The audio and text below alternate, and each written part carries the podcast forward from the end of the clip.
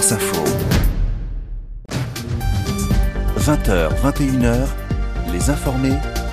Victor Matet. Le port de l'uniforme à l'école expérimenté donc à partir de demain dans quatre écoles euh, de Béziers. En début de semaine sur France Info, le président de la FCPE, la Fédération des parents d'élèves, euh, estimait que cela ne gommerait pas les inégalités, comme vous le disiez, euh, Séverin Husson, et que le vrai problème, c'était par exemple les, effectifs avec des, enfants à plus de, de 30 par classe et qui n'étudient donc pas dans, dans de bonnes conditions. Votre avis, David Boiry euh, moi, je trouve que, c'est quand même a priori utile de mener l'expérimentation. Après, l'idée de l'expérimentation, c'est de réellement voir euh, ce que, quels sont les effets de, de, ce que ça donne. Mais après, c'est vrai que c'est forcément la mesure qui euh, euh, imprime le plus facilement dans l'opinion publique parce que ça parle à tout le monde, etc. Et que par rapport aux autres réformes euh, de l'éducation nationale, euh, qui sont plus les, les, les, cours de niveau et de, et de tout ce qui doit être fait dans, dans les programmes et dans la gestion des cours pour que ça devienne vraiment une priorité, euh, c'est sans doute euh, plus important que, que juste euh, l'uniforme.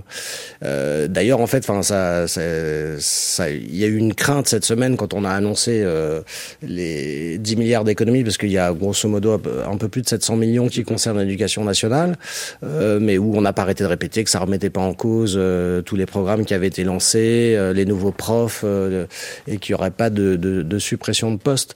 Donc euh, après, ce que je trouve plutôt euh, positif, c'est que euh, finalement tous ces chantiers qui avaient été lancés vont maintenant pouvoir réellement être lancés, puisqu'il y avait quand même un peu un problème à la tête de l'éducation nationale qui, au final, a été réglé. Donc, donc, faut voir maintenant comment tout ça va se va arriver à, se mettre en place. Valérie Lecable, ça coûte de l'argent, ces uniformes. Ce n'était pas dans la campagne, dans les promesses de campagne d'Emmanuel Macron en, en, 2022. Comment vous expliquez justement que cet uniforme soit devenu l'un des objectifs principaux euh, de l'exécutif?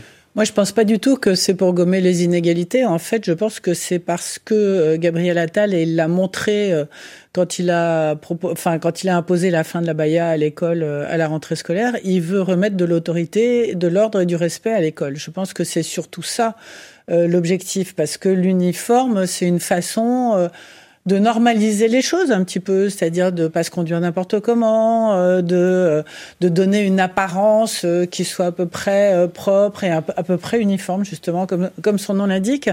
Et quelque part on en parle parce que sincèrement là du coup je pense qu'il y a tellement de réformes de l'éducation nationale avec les classes de niveau, les enseignements, les etc.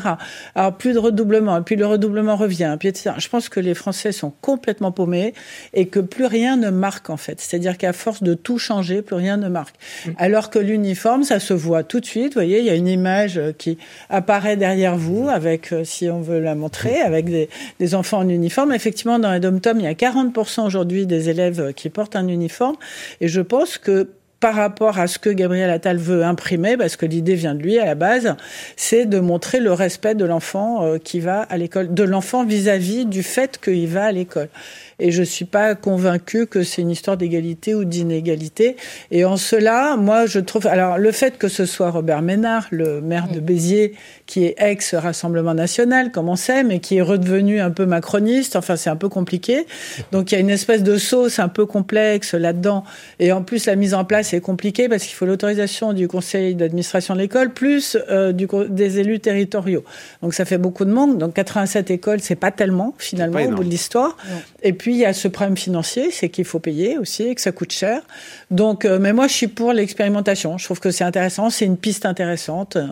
On va voir ce que ça donne. Bah, ça s'accompagne de l'éducation civique, euh, d'un certain nombre de règles. Voilà. Je pense que ça rentre dans l'idée de remettre l'autorité et que quand on va à l'école, il y a des règles. Et c'est. C'est important de remettre l'autorité au, cœur de l'école. Je crois que c'est une image un peu conservatrice de l'école. C'est aussi un signal politique que veut donner Gabriel Attal lorsqu'il remet euh, l'uniforme sur la table avec, euh, oui, l'idée de créer un sentiment d'appartenance. Il y a eu beaucoup de critiques, effectivement, je pense que ça de retour à une vieille France voilà, je pense que ça passe par bien autre chose que par euh, l'uniforme, qui puisse avoir besoin d'écoute et d'autorité à l'école, euh, certainement, mais je crois que ça passe euh, par le fait d'écouter surtout la parole des enseignants, et donc ça passe aussi par le fait que on soit un peu moins nombreux, sans doute en classe, que les enseignants soient mieux formés. Et moi, je pense que ça, bon, ça reste assez anecdotique par rapport à la réforme principale qui est celle du choc des savoirs. Et le choc des savoirs, c'est essentiellement euh, la question des groupes de niveau et que c'est là qu'est la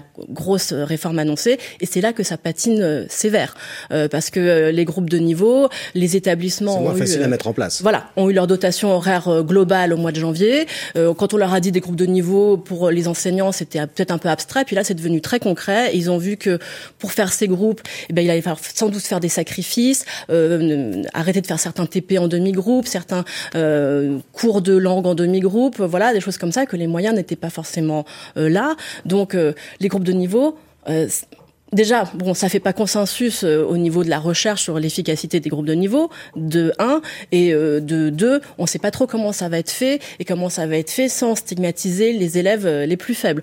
Donc là, je pense que c'est quand même de ça qu'il faudrait plutôt parler, même si c'est beaucoup plus compliqué, c'est plus difficile à saisir, c'est plus difficile de comprendre pourquoi, eh bien, est-ce qu'une idée qui peut paraître bonne sur le papier, je veux dire, mettre les, les, élèves qui sont plus faibles dans des groupes plus petits, eh ben, n'est pas forcément facile à mettre en place en tout cas. Beaucoup d'enseignants disent notamment que euh, ça va vouloir dire qu'on va faire certainement des classes de niveau parce que euh, pour des questions d'emploi du temps, on pourra pas forcément euh, faire ça juste par groupe. Et en attendant, c'est donc l'uniforme à l'école qui sera expérimenté demain dans, dans quatre établissements de, de la ville de Béziers.